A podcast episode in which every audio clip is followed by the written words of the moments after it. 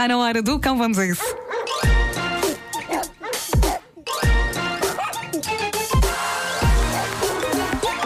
O homem que mordeu o cão. Título deste episódio: Olhos Ardentes na Escola das Fezes.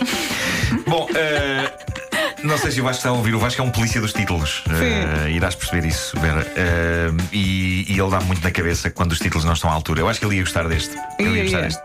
Bom, eh, antes de mais, há uma homenagem que eu tenho de prestar. Eu queixo-me bastante de que é duro estar há 20 anos a acordar à hora que acordo para dizer larachas e tentar dispor bem as pessoas, mas há bocado ali no café estava um senhor às 7 e meia da manhã que conseguiu disparar coisas extremamente espirituosas à empregada com uma energia inquietante. Ela perguntou-lhe o que é que ele queria e ele primeiro respondeu: Uma nata de pastel!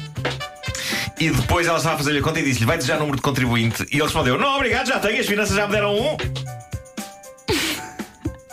E... Oh, meu Deus. Pronto, estas bocas podem não ter surtido muito efeito porque ninguém se riu eh, lá no café, mas eu achei incrível. Eu às sete e meia da manhã mal consigo articular o meu nome, eh, sobretudo às sete e meia depois de semanas de férias. Claro. Portanto, a minha homenagem a este senhor. Não sei qual o nome dele, mas ele estava imparável. Imparável. Nunca foi de férias esse senhor. Possivelmente não. Bom, eu achei a notícia que segue giríssima. Uma escola na Coreia do Sul vai mudar de nome após vários abaixo-assinados de pais e professores, e parece-me compreensível e aceitável, porque a escola chamava-se Escola Cocó.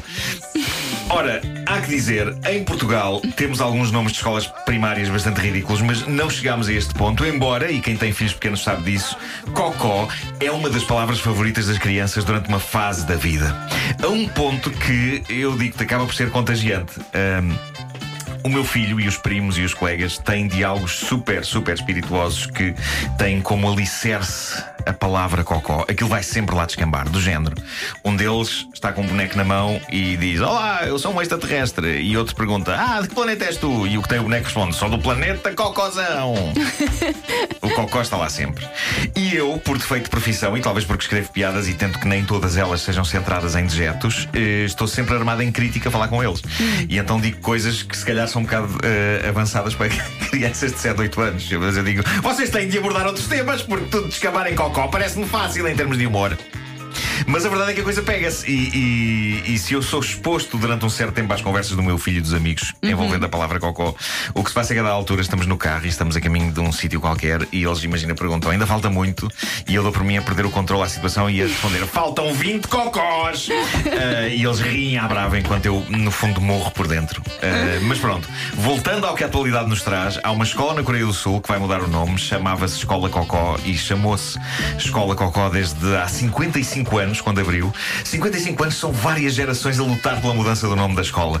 E só agora, em 2017, é que conseguiram. E em princípio, agora vai se chamar escola. É qualquer coisa a ver com o mar, já não me lembro, mas é tipo eh, Belas Ondas, eh, que eu acho que é bom para varrer o. varrer, limpar. bem que não está à altura. Uh, mas pronto, há uma razão para o, o nome da escola.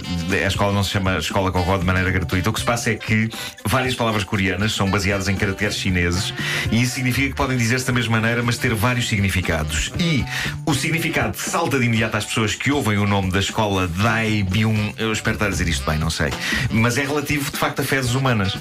A parte mais cómica disto é que há mais escolas na Coreia do Sul com nomes aflitivos de tão embaraçosos. Existe uma escola Jungja, que é uma palavra que pode significar esperma.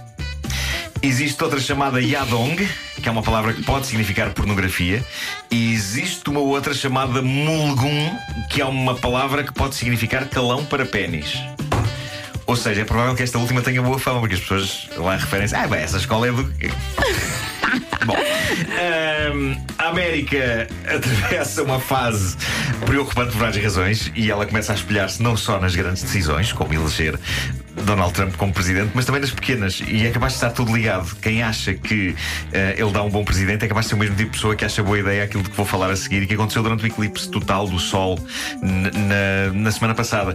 De acordo com a notícia que aqui tenho, o que aconteceu foi que houve várias pessoas na América a irem para o hospital no dia do eclipse por eh, terem levado a cabo um tipo inesperado de proteção nos olhos. Geralmente a forma mais segura de olhar para um eclipse do Sol é usando uns óculos especiais que são distribuídos na altura dos eclipses. Há pessoas que usam hum, radiografias Não sei se é boa ideia. O quê? A parte escura da radiografia, se pões à frente do sol, consegues ver o, o, uh, o- o recorte do sol. Ah, mas o que aconteceu foi que, de acordo com esta notícia, houve pessoas que acharam incrível boa ideia, já que iam ver uma coisa que se estava a passar no sol, acharam que era ótimo ah, barrar os olhos com protetor solar. Ok? Protetor solar daquele da praia. Não fossem apanhar um escaldão Fator 50. nos olhos. Sim, sim, sim, sim. E Oh, então meu houve várias Deus. pessoas lá na América a ter esta ideia: que é, ok, se eu vou apanhar sol nas costas, ponho protetor nas costas. Se vou apanhar sol nos olhos, ponho protetor nos olhos. Foi esta a lógica que, eh, como não podia deixar de ser, acabou com, com várias pessoas aos gritos eh, de dor e Oh, ardor, com os olhos irritados por um produto que foi feito para proteger a pele e não os globos oculares. Claro. E é por isso que eu acho que o fim do mundo são estas pequenas coisas. Mas, Está tudo a enlouquecer. Tudo. como tu disseste no outro dia, se calhar não chegamos ao Natal, não é? É possível, é Mas possível. temos que chegar. A partir do momento em que as pessoas metem protetor solar nos olhos. Eu gosto de dizer nos olhos. Nos olhos. 9h56. O homem que mordeu o cão. Amanhã há mais. À mesma hora, mais Também coisa menos deve-se pôr protetor nos ombros. Nos Eh, ombros, também. nos olhos e nas orelhas. É mais ou menos isto.